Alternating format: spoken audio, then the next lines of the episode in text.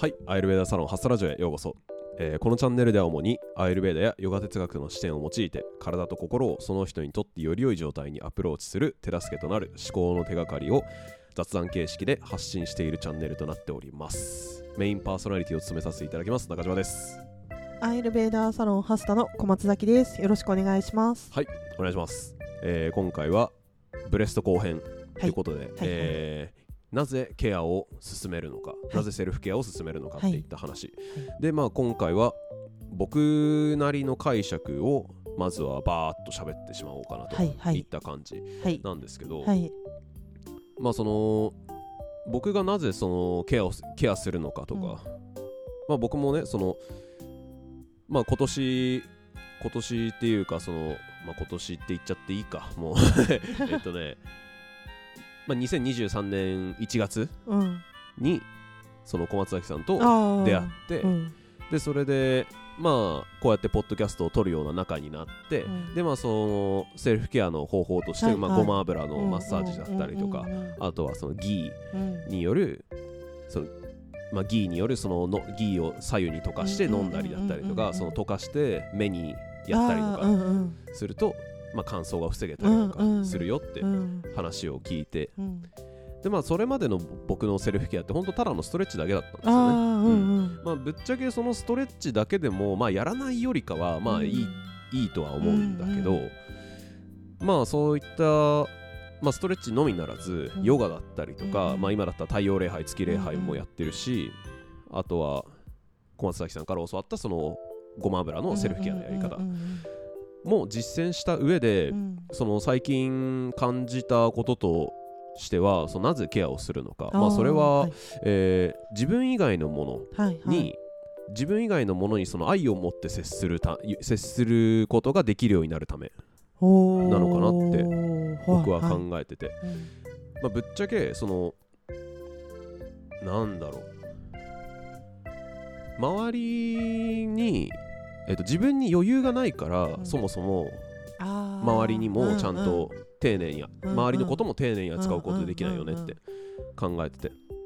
でえっ、とまあこれを聞いてる方の中でもやっぱその自分が自分は他人の写し鏡だって言葉を聞いたことある人いると思うんですよ、うん。自分がその他人に対して雑に扱ったらそりゃ他人も自分のことを雑に扱うよねって、例えば僕が小松崎さんのことを「おいちょっとあれ取ってこい」とか言って 雑に扱ってたりパシリみたいにね扱ってたりしたらそれは小松崎さんもなんだよ中島ってそうそうそうそう僕に対してなんかそのなんだろうな、えー、と献身的な行為っていうのはそれは取れないよねってそういった感じでまあそういまあそれは多分分かりやすいと思うんですよ、うんうん。その人人としてちゃんとリアクションっていうかうんフィードバックが返ってくるから、うんでもそれはその人に対してだけじゃなくてその環境に対してもその例えばなんだろうな物を雑に扱うとか、そうんうん例えば物を投げたりとか、うんうんあとはなんだろうな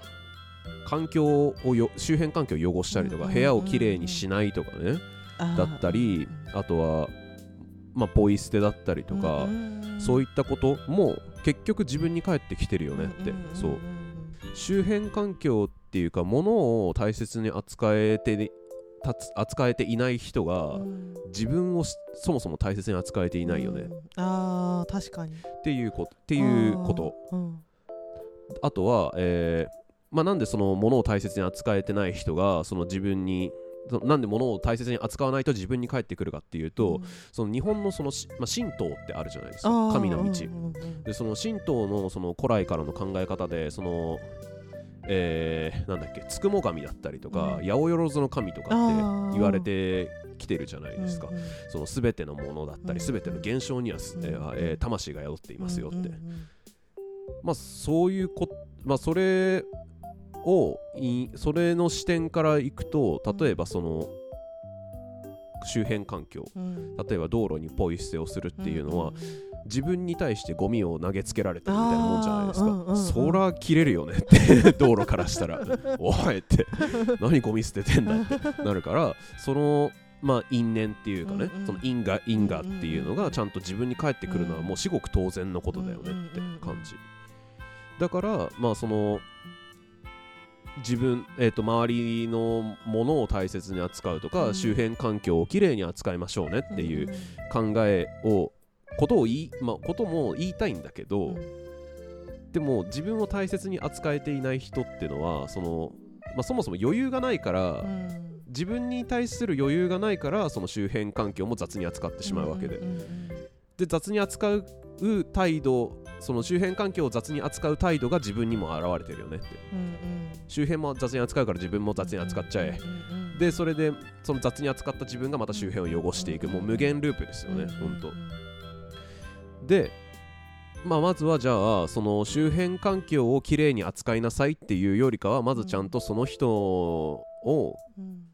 じその人っていうか自分自身をケアして自分に余裕を作ってあげるところから、で自分に余裕ができできるようになって初めてその物をな物を投げないとか、物をす、えー、とそこら辺に捨てないとか、他人を大切に扱うっていった、えーなんだ気遣いができるようになってくるだろう、うんうん確かに。だから僕は、えーその周囲の環境のものに愛を持って愛を持ってっていうかその大切に扱うためうんうん。に、えー自分のことをケアしましょうね、セルフケアをしましょうね、うんうん。進めたい。あーそんな感じです、うん僕の視点は、よくさ言うよねあのほら道にさ唾吐いたりすると、うん。それって天に唾吐いてるのと一緒だよって、おーはいはいはいはいはい。ね。ううん。ん確かに。言いますね、ね。うん。まあやっぱ本当なんだろう本当物を雑に扱うこう扱う感覚は自分にも返ってくるっていうのがその個人的にはやっぱ一番、うん。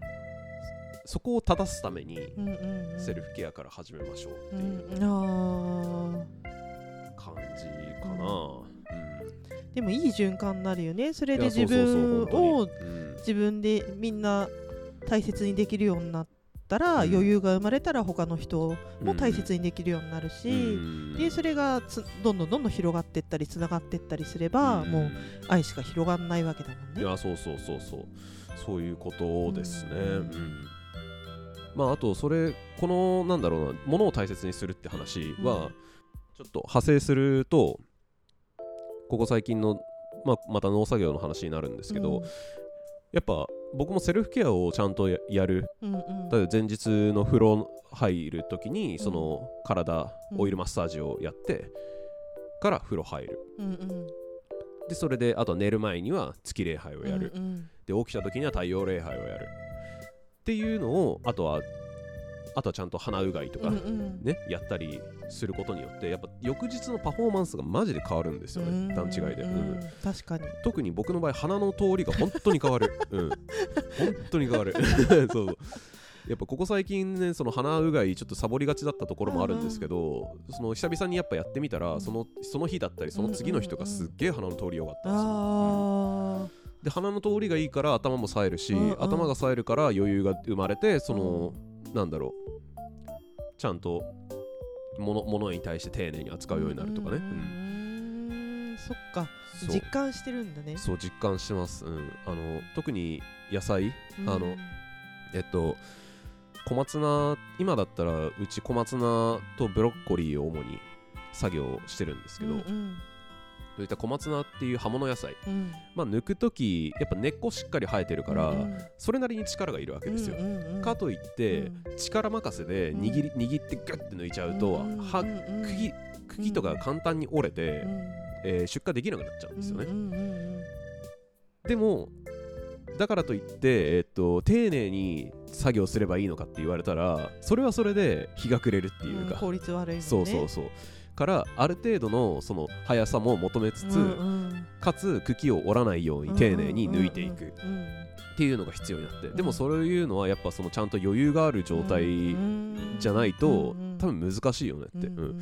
余裕が生まれるからそのなんだろうなより良いその作そう作物の品質もより良くなってくるし、で出荷出荷された状態もより良くなってくるし、うん。でより良い状態のものを届けられるからそれだけより良いえー見返りが我々農家にも返ってくるよね、うんうんうん感じここ最近聞いたそのポッドキャストでそのいある漁師さんの話にうん。うんなっててへー。そのまあそのいわゆる市場で値がつかない魚、がいてうんうんうんうんその、ね、値がつかない魚をその水揚げとかするじゃないですか、うん。水揚げして、うん。あどうせどうせあんま値段つかねえんだろって言って、うん。雑に扱っちゃうとうんやっぱその雑に扱ったら雑に扱っただけの値段しかつかないっていうかね、でちゃんと適正価格うん。でその見返りをうん。漁師さんのところに返しましたと、返すようになるとで見返りがつくんだったらってことで、えー、と水揚げされる魚の品質も上がってくるわけですよ、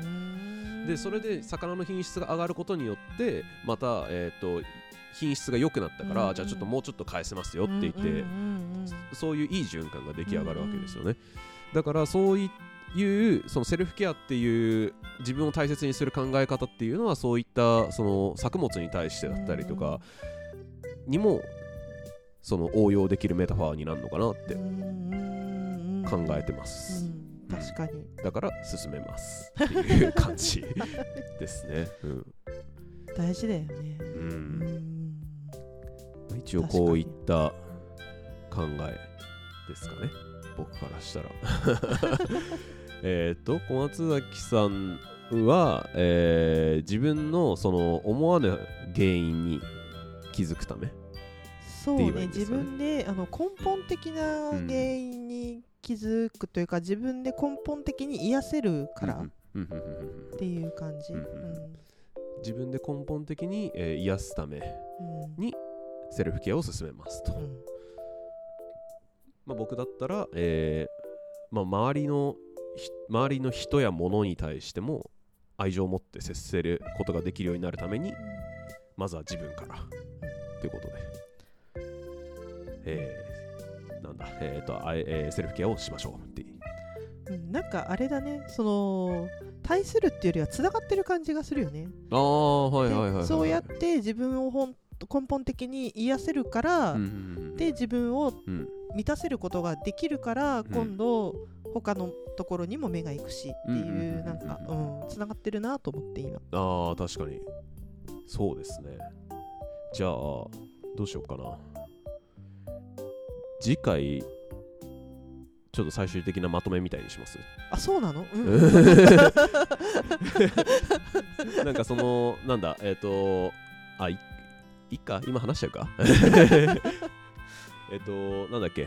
えー、そうそう。相相手その自分がその満たせるよ自分が満たせてうん。自分そうですよね。自分が満たせてからようやく相手にあげられるってうん、話ね。前してましたもんねあ次回にする？それ。あじゃあそうしましょうね。次回にしましょう、えー といった感じで、えー今回は僕の視点から主に話させていただきました。ってことで次回ちゃんと、えー まとめます。なぜセルフケアを進めるのか、えー中編でした。はい。ありがとうございました。ありがとうございました。